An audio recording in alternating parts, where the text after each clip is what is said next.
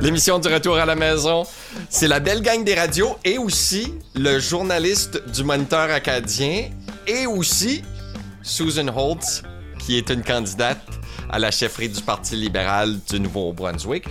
Puis la semaine dernière, on avait reçu Maxime Bernier, puis on s'est dit pourquoi pas interviewer des gens qui inspirent à devenir des chefs de parti. Bonjour Susan. Bonjour, merci pour euh, m'accueillir. Comment va la course à la chefferie du Parti libéral? Ah, c'est du fun, la course à la chefferie. tu, tu, devrais l'essayer une fois. Euh, euh, je fais beaucoup euh, de la tour de la province.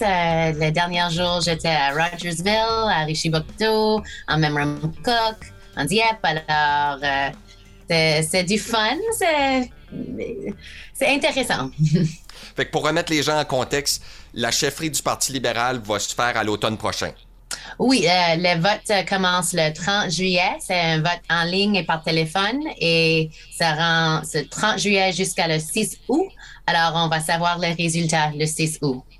Puis pour le monde qui ne connaisse pas comment ça se passe, une chefferie à une partie politique, il y a des gens du Parti libéral qui démontrent leur intérêt pour devenir candidat, deviennent officiellement candidats, et là doivent inciter le plus de membres libéraux à voter pour eux. C'est ça? C'est exactement ça. Il y a une application qu'on doit faire, il y a, des, fonds qu'on doit remettre pour être candidate ou pour, recevoir permission d'être candidate. Puis après, ça, euh, on engage les membres, on, on essaye de recruter de nouveaux membres. Et euh, à la fin de juillet, en août, ils vont voter. Je peux décrire, il y a un processus pour qu'on... Euh, euh, les, points sont euh, un peu différents parce qu'il y a 100 points par circonscription. Alors, on doit être la candidate qui recevra plus que 50 des, des points. Alors, c'est un, vote on dit ça comme tu peux choisir un, deux, trois, quatre, comme tu peux ranker. Préférentiel. préférentiel. C'est un vote préférentiel. Vous avez appris le français où? Euh, j'ai appris le français ici à Fredericton. Euh, je commençais à Connaught Street School, une, une école primaire ici, euh, et j'étais dans l'immersion de mon première année de niveau 1 jusqu'à la neuvième année. Puis après, dans l'école secondaire, j'ai pris le français dans mon dixième année, mon onzième année, puis je pris le droit en français. Et c'était comme assez pour recevoir mon certificat de bilinguisme, mais pour me donner une base que quand j'ai retourné au Canada, quand j'ai retourné au Nouveau-Brunswick, je pouvais retrouver mon français aussi. Donc, Susan Holt n'est pas la seule intéressée à la chefferie du Parti libéral. Il y en a plusieurs. On va pas parler d'eux. On va juste dire qu'ils existent. Euh, Madame Holt, euh, parlons un peu de vous. Euh, vous avez été bras droit pour Brian Gallant. Quand on dit Susan Holt, on pense à développement économique? Je me trompe? Oui, je pense que c'est vrai ça. Ici, au Nouveau-Brunswick, j'ai commencé le travail de, développement d'économie euh, en 2010 quand j'étais PDG du Chambre de commerce à Fredericton. Alors, c'était un travail comme communautaire, c'était une organisation sans but lucratif, mais c'était un travail pour essayer de créer un environnement pour que les petites entreprises, les moyennes entreprises pouvaient se réussir. Et on faisait beaucoup de travail avec le gouvernement. Euh, et après ça, j'ai fait le même travail au niveau provincial avec le conseil d'entreprise du Nouveau-Brunswick, avec euh, des entreprises plus grandes. Puis après ça, j'ai devenu fonctionnaire, comme euh, il y avait un, poste, qui, euh, il y avait un film qui faisait le recrutement. Alors j'ai mis une application pour le poste être avec le, le conseil d'emploi, quelque chose qui a été créé par le gouvernement libéral en 2000. 14-15 et euh, ils m'ont choisi pour être le chef de relations avec les entreprises. Alors moi puis David Campbell, on a, créé un plan de croissance pour la province de Nouveau-Brunswick. On a choisi des opportunités comme euh, la cybersécurité, comme le cannabis, comme euh, les bleuets, où on pensait avoir l'opportunité pour vraiment augmenter l'économie et on a mis en place un, système de développement économique avec des piliers de euh, de politique publique qu'on pouvait avancer. Alors, ça, ça, c'était une dizaine d'années de ma carrière. Après l'élection en 2018, j'ai retourné dans le secteur privé. Alors, avant la Chambre de commerce, puis après le gouvernement j'étais dans le, secteur privé, faisais, faisais du travail d'affaires dans, dans la vente, dans le marketing, dans les ressources humaines. Pourquoi j'ai opportunité Nouveau-Brunswick dans ma tête et j'ai aussi conseil d'entreprise Nouveau-Brunswick? Oui, alors, on a, avec le conseil d'emploi, on travaillait beaucoup avec Opportunities New Brunswick. Je n'étais pas, n'étais pas membre de cette organisation, mais on travaillait vraiment proche parce qu'on a choisi les opportunités, ils ont développé les opportunités, on a fait un framework, ils l'ont utilisé. Est-ce que ça fait sens-là?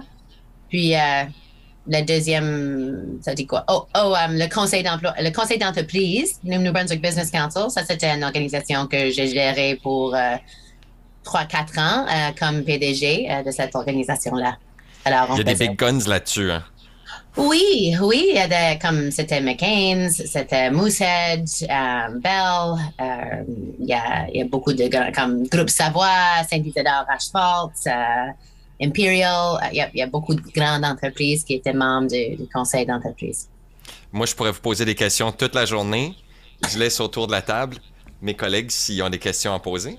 Bah, moi, j'en ai une, euh, euh, Suzanne. Euh, je regardais sur, sur ta bio, sur, sur ton site web, qui est très bien fait d'ailleurs au demeurant, puis je vous invite les uns et les autres à, y aller, ça vous permettra d'en apprendre un petit peu plus aussi sur Suzanne Holt. je voyais à la fin, il y avait comme une espèce de slogan avec Vent du changement.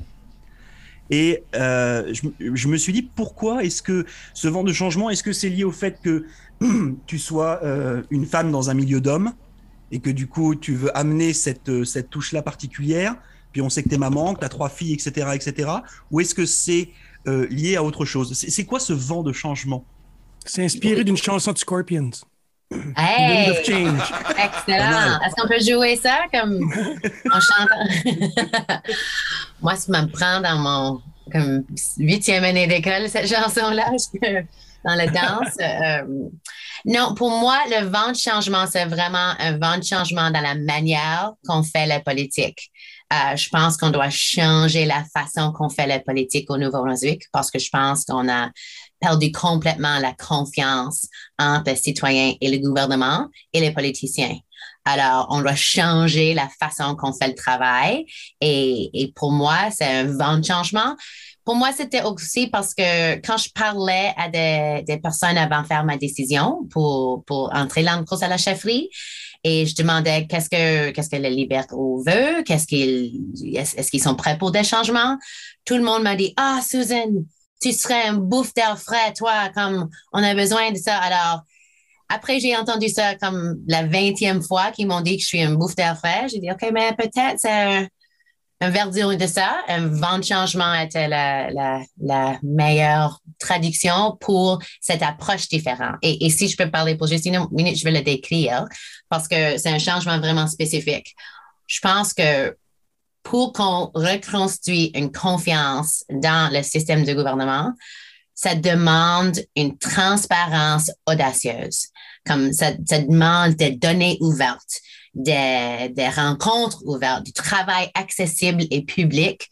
Euh, ça demande des leaders qui sont authentiques et empathiques, qui vraiment démontrent qu'ils prennent soin, qu'il y a les néo au cœur et qui sont prêts pour travailler dans une manière collaborative aussi qu'entre les partis politiques, mais, mais vraiment au niveau communautaire, comme c'est le travail de partager le pouvoir avec les municipalités, avec les organisations communautaires, les assemblées législatives, pour faire le travail ensemble dans une nouvelle façon. Alors pour moi, cette transparence, cette, cette manière authentique et empathique avec le cœur et la collaboration, ça c'est une politique nouvelle et ça c'est un vent de changement pour Nouveau-Brunswick. Merci pour la réponse. Qu'est-ce qui changerait par rapport à l'époque de Brian Gallant Parce que je me souviens que lui aussi disait vouloir faire de la politique autrement. Euh, il disait notamment qu'une bonne idée reste toujours une bonne idée d'où qu'elle vienne. Euh, pourtant, il a échoué à, se faire euh, réélire. quelle était selon vous la, faiblesse et comment comptez-vous vous démarquer de, de ce qu'il a fait justement pour apporter un véritable vent de changement? Oui, mais je pense que c'est un changement qui doit être un changement d'équipe. Alors, c'est pas le travail d'une seule, seule personne, ce changement-là. Bien sûr que le leader, c'est un exemple, mais c'est le travail de tous les élus et aussi de l'équipe euh, qu'il supporte qu'on fait ce travail inclusif et accessible. Et vraiment, ça demande une, euh, une vulnérabilité. Euh, et, ça, c'est difficile des fois d'avoir le courage d'être vulnérable, euh, de partager le pouvoir, de, de, savoir comment laisser les organisations, les autres faire du travail et pour, pour qu'on veut euh, vraiment créer de la confiance entre la, la, société et le gouvernement, on doit aussi leur donner notre confiance. On doit avoir confiance que le public vont faire un bon choix et vont, vont comprendre quand on met les données ouvertes, quand on partage l'information, on, doit donner la confiance pour le recevoir, si, tu comprends. Alors, moi, je pense que c'est n'est pas un changement seulement pour le leader, c'est un changement pour, pour toute l'équipe, pour tous les élus et même aussi pour les fonctionnaires. Comme c'est un travail nouveau quand on sort des bureaux de Fredericton. On ne fait pas la centralisation au, bureau de premier ministre. On, fait le travail au niveau communautaire. Alors, moi, je pense que c'est une approche différente, différente que le, le dernier gouvernement. So we've pas... got this on tape? est-ce que est-ce que c'est pas une approche qui peut euh, effrayer un peu les gens qui sont déjà en place? Euh, Peut-être. Il y a certainement des gens en place qui qui veulent ces changements-là. Ils veulent être, ils veulent avoir le pouvoir de de qu'est-ce que leur communauté veut. Ils veulent être le voix de leur circonscription. Ils veulent s'exprimer ça. Et, veut, et, je pense qu'on doit changer que le parti dit, dit plus, voici le message, voici le script, dis seulement ça, dis rien d'autre. Je pense que les élus veulent vraiment être la voix de leur circonscription et on doit la laisser, leur laisser le faire pour qu'on reconstruise cette, euh, cette confiance. Alors moi, je pense que le, les élus d'aujourd'hui veulent ça. Ils veulent la permission d'être vraiment un représentatif communautaire. Et ça, c'est pourquoi on doit, on doit avoir le courage de ne pas tout centraliser dans, avec une personne ou un, bureau. Est-ce que ça fait du sens? Alors, peut-être ça fait peur à quelques élus parce que c'est vraiment un changement de travail, mais je pense que ça, c'est le changement que le public demande. Comme il, il ne se sent pas inclus dans le processus aujourd'hui. Ils ne s'en sentent pas que, comme représentés. Je pense que beaucoup de gens pensent que le système ne fonctionne pas pour nous et, et, et qu'on s'écoute pas. Alors, on doit, on doit changer comme politicien notre, notre habitude pour qu'on peut avoir une nouvelle relation avec euh, le néo-brunswickois. Moi, je voulais ajouter quelque chose, si je peux. Euh, je, sais que euh, par rapport à tes enfin, aux expériences passées, etc., donc beaucoup de travail avec les entreprises. Puis aujourd'hui, on, le voit sur la province du Nouveau-Brunswick, on a, on a un vrai défi euh, pour trouver des salariés, on a un vrai défi au niveau des salaires, on a un vrai défi de population par rapport à une, inflation galopante, etc., etc. c'est quoi les idées, sans, sans dévoiler tout le programme, mais c'est quoi les idées de Suzanne Holt justement par rapport à, ce marché de l'emploi euh, qui est conjoint avec l'immigration, qui est conjoint avec plein plein de choses? Euh, c'est quoi les, idées de Susan Holt par rapport à cela? Hmm. C'est certainement tout intégré. Comme euh, il y, a, beaucoup de choses qui, sont impliquées dans les salaires et tout ça, mais mais c'est vrai que au niveau des entreprises, le manque de main d'œuvre, c'est la crise numéro un. Tout le monde cherche la main-d'œuvre. On voit que la salaire augmente parce que, comme j'ai parlé hier un homme en Dieppe qui, qui gère de McDonald's, il ne paye plus le, le, salaire minimum. Il ne peut pas payer le salaire minimum parce qu'il n'aurait plus de, de, employés. Alors, il paye en haut de, du salaire minimum et il fait le recrutement, il fait l'immigration pour trouver euh, du monde qui travaille pour lui. Alors, certainement, c'est l'immigration et avec l'immigration, ça doit être un partenariat différent avec le gouvernement fédéral et aussi avec la communauté qui veut participer dans le processus d'immigration différemment. Ils, ont besoin des ressources qui sont intégrées dans le processus de recevoir des immigrants, mais aussi leur intégrer dans la communauté. Mais il prend deux choses pour qu'on puisse vraiment augmenter notre population. Et ça, c'est les deux enjeux que j'entends le plus. On a besoin de logement comme on a besoin de logements abordables dans tout le coin de la province pour les immigrants, pour les jeunes, pour les étudiants, pour les aînés, comme il y a, un vrai manque de logements, pas trouvé de logements. et tu ne peux pas trouver un médecin. Euh, Je ne suis pas sûre if I was frozen there parce que. Vous l'étiez, mais c'est pas grave. OK. Je pense qu'on revient au logement abordable, qui est un des défis que vous voulez euh, résoudre. Oui, mais oui, c'est, encore ça, tout intégré. Comme pour, pour qu'on augmente notre population, on, on trouve des immigrants et, ça ne parle pas du système d'éducation comme euh, pour, euh, pour, pour travailler sur l'enjeu de, de manque de main-d'œuvre, le système d'éducation est une autre façon pour qu'on, pour qu'on peut euh, aider nos entreprises avec leur croissance. Mais, mais avec le logement, avec le système de santé et, et ass- assurer que tout le monde a accès soins primaires, euh, on a besoin de ces choses-là si on veut agrandir. Alors, ju- justement, pour rebondir sur la question de l'immigration, euh, récemment, le, gouvernement Legault au Québec a annoncé de nouvelles mesures euh, pour que le- les frais de scolarité des étudiants internationaux en région soient équivalents à ceux des, des Québécois. Et on sait qu'au Nouveau-Brunswick, les étudiants internationaux payent beaucoup plus. Est-ce que si vous devenez première ministre, euh, vous, a- vous comptez prendre des, mesures pour que euh, pour favoriser la- l'attraction et la rétention des étudiants internationaux dans nos systèmes d'éducation postsecondaire. Comme par exemple mettre leur- leurs frais au même niveau que, que la population locale. Ben, il y a beaucoup de travail qui se fait au niveau de le recrutement des étudiants internationaux avec euh, l'Université de Moncton, avec UNB, avec STU, avec euh, Mount Allison. Euh, ils travaillent de- depuis ce dossier-là pour beaucoup, beaucoup d'années pour essayer d'augmenter, pour faire. Et je pense qu'aussi il y a un groupe qui le fait comme en collaboration avec les autres universités pour faire ce travail-là, euh, pour attirer des étudiants ici.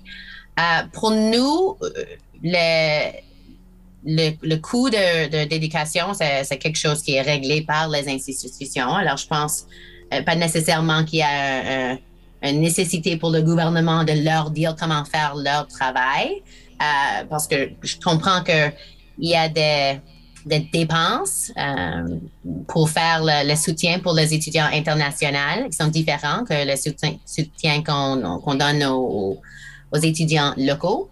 Alors, certainement, c'est une conversation à avoir avec notre système postsecondaire pour mieux comprendre quels sont les enjeux pour le- les étudiants internationaux.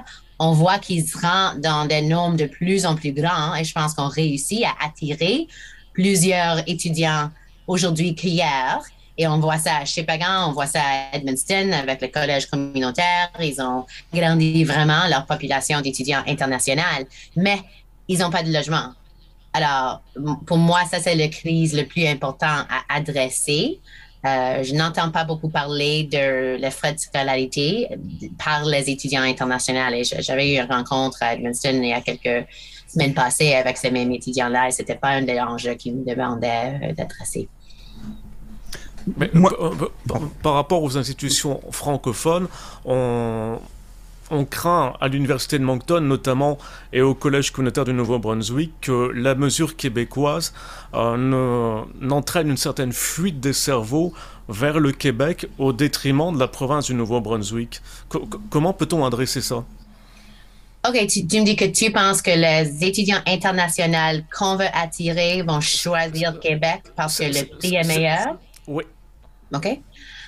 Euh, mais pour moi, je n'ai pas encore entendu dire. Peut-être, peut-être c'est parce que c'est nouvelle que Québec a juste. hier. euh, C'est- très récent. hier, Ah, OK. deux jours. Alors, alors, euh, peut-être on va voir si, si c'est le cas que, que notre, euh, notre réussite en, en recrutement international va être, euh, euh, va être plus faible. Et, et si c'est le cas, comme vraiment, ce que je pense, il y a beaucoup, beaucoup d'étudiants qui veulent venir étudier au Canada et, et il, fait le travail, il, il trouve beaucoup d'intérêt euh, par des étudiants qui veulent venir ici.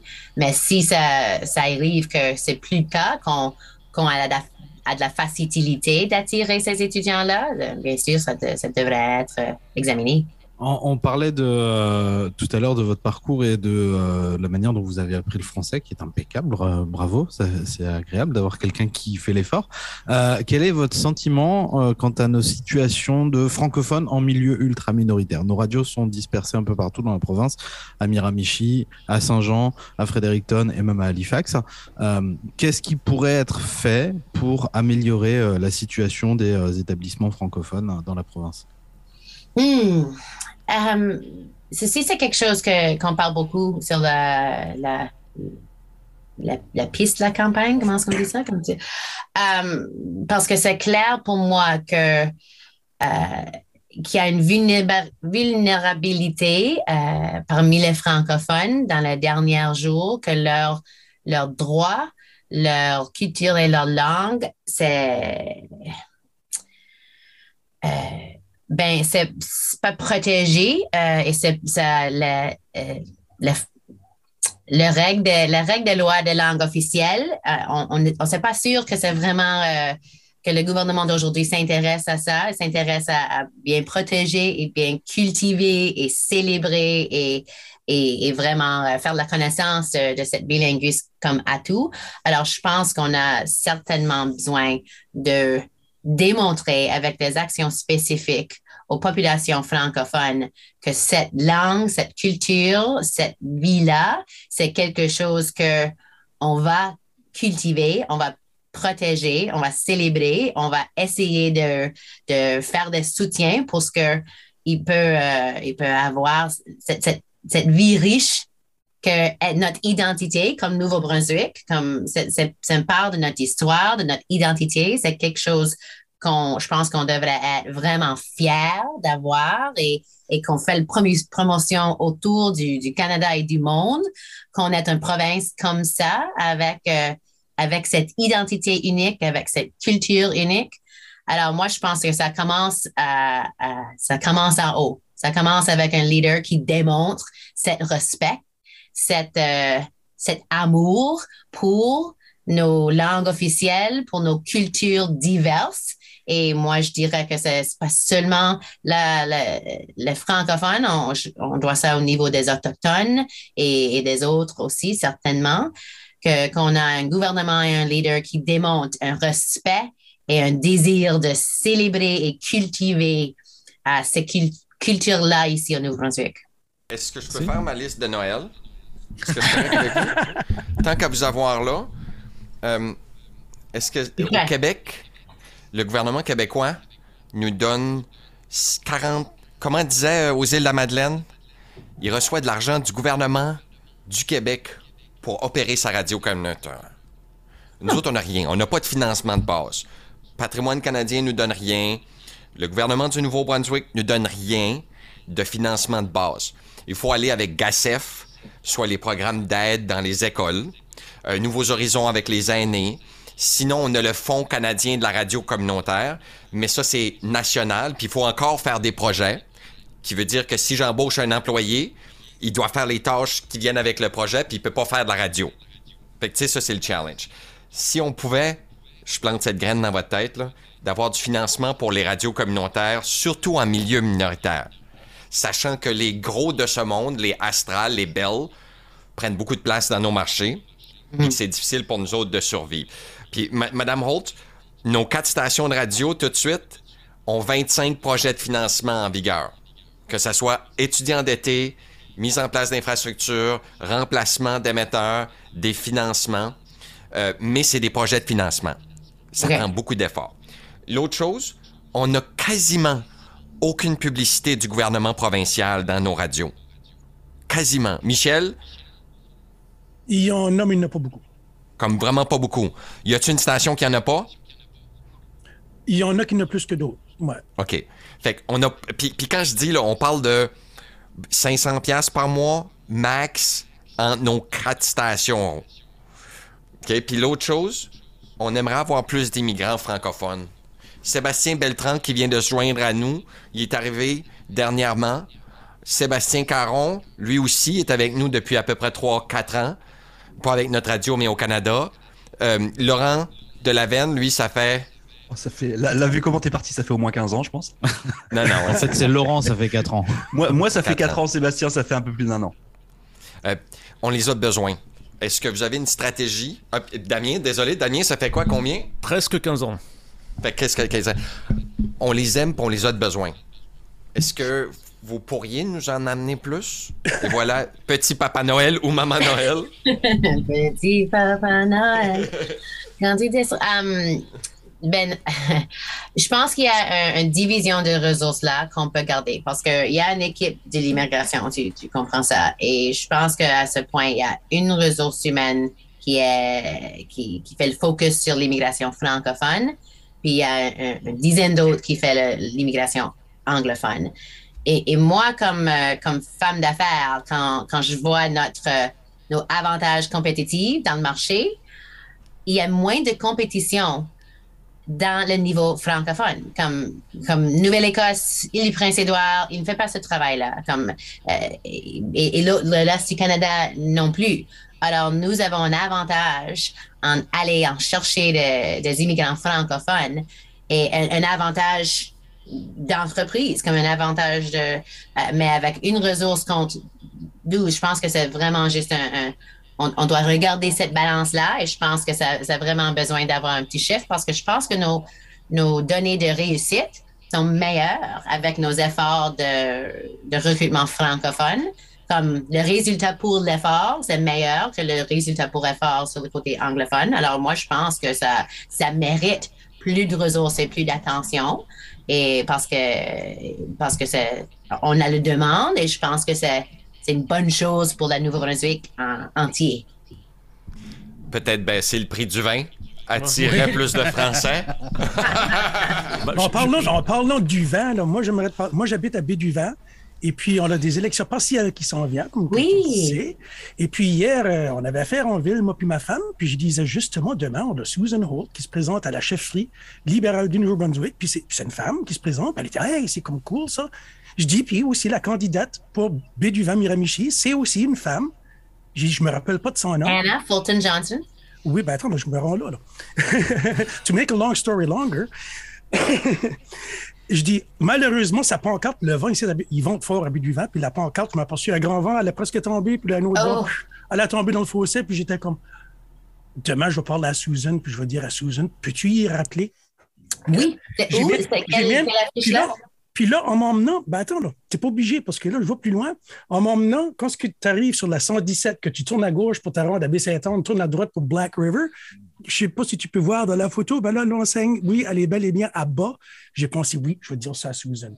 OK. Puis J'ai dit, sais-tu quoi, je me rappelle pas de son nom, malheur- malheureusement. J'arrive à la maison, sur la poignée de porte, Hey! elle était venue nous voir. Puis elle avait laissé Sorry I missed you, Hannah Fulton Johnston. Bon, parfait. Il y a son email, je vais pouvoir la contacter pour lui dire Tu as trois enseignes à bas sur la 117. Trois, c'est pas une, pas deux, mais trois. Oh gosh. Le téléphone sonne. Est-ce que je parle à Michel Savoie? Je dis oui. C'est Isabelle Thériault du Parti libéral. Isabelle! Une troisième femme. Ça en fait une, deux, trois. Oui, Isabelle, peux-tu contacter Hannah Fulton Johnston pour lui dire qu'elle a trois enseignes qui a été sacrée à bas? Est-ce que- Et voilà. Euh, euh, ça avance vite, il nous reste trois minutes.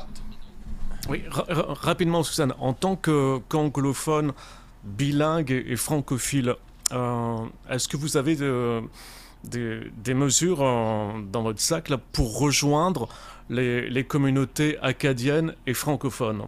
Comme par exemple, peut-être les rassurer sur la, la dualité en santé, je sais pas, ou autre chose. En- ensemble, eux autres ou avec le reste du province? Je, pense par exemple récemment la, la, la controverse qui, qui a ressurgi avec égalité santé en français, puis les craintes de l'abolition de, de la dualité dans le système de santé. Est-ce que vous pouvez les, rassurer les, les Acadiens et les francophones par rapport à ça? Oui, certainement. que par Euh, exemple, vitalité va pas disparaître?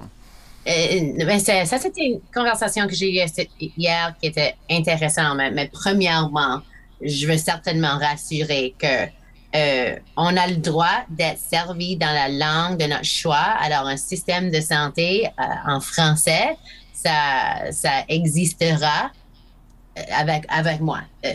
On- ne change pas que on a l'accès à un système de santé francophone et des services de santé francophones.